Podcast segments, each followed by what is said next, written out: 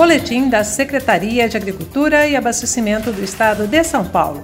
O tema de hoje: Secretaria realiza pesquisa para conhecer as dificuldades na vacinação contra a febre anfitosa.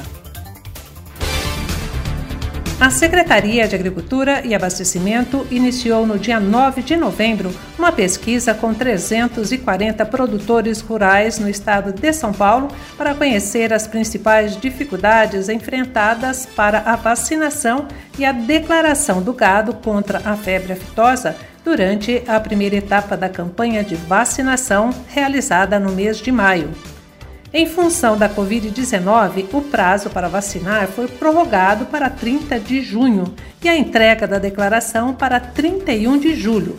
Mesmo assim, 0,56% do rebanho total do estado constou no sistema GEDAV como não vacinado e 2,38% das propriedades cadastradas não apresentaram a declaração. Esta pesquisa, que será realizada por 160 técnicos da Coordenadoria de Desenvolvimento Rural Sustentável e da Coordenadoria de Defesa Agropecuária, servirá para entender os motivos pelos quais estes produtores deixaram de realizar a vacina ou a declaração.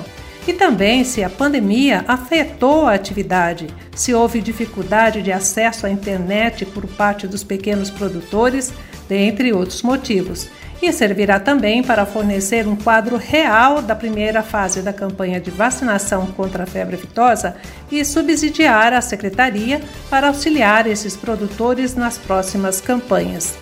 Durante a pesquisa, os técnicos aproveitarão para repassar informações importantes sobre a aquisição, transporte, acondicionamento e conservação da vacina. Não deixe de atender os técnicos da Secretaria de Agricultura Aproveite e tire suas dúvidas em relação à vacinação contra a febre aftosa.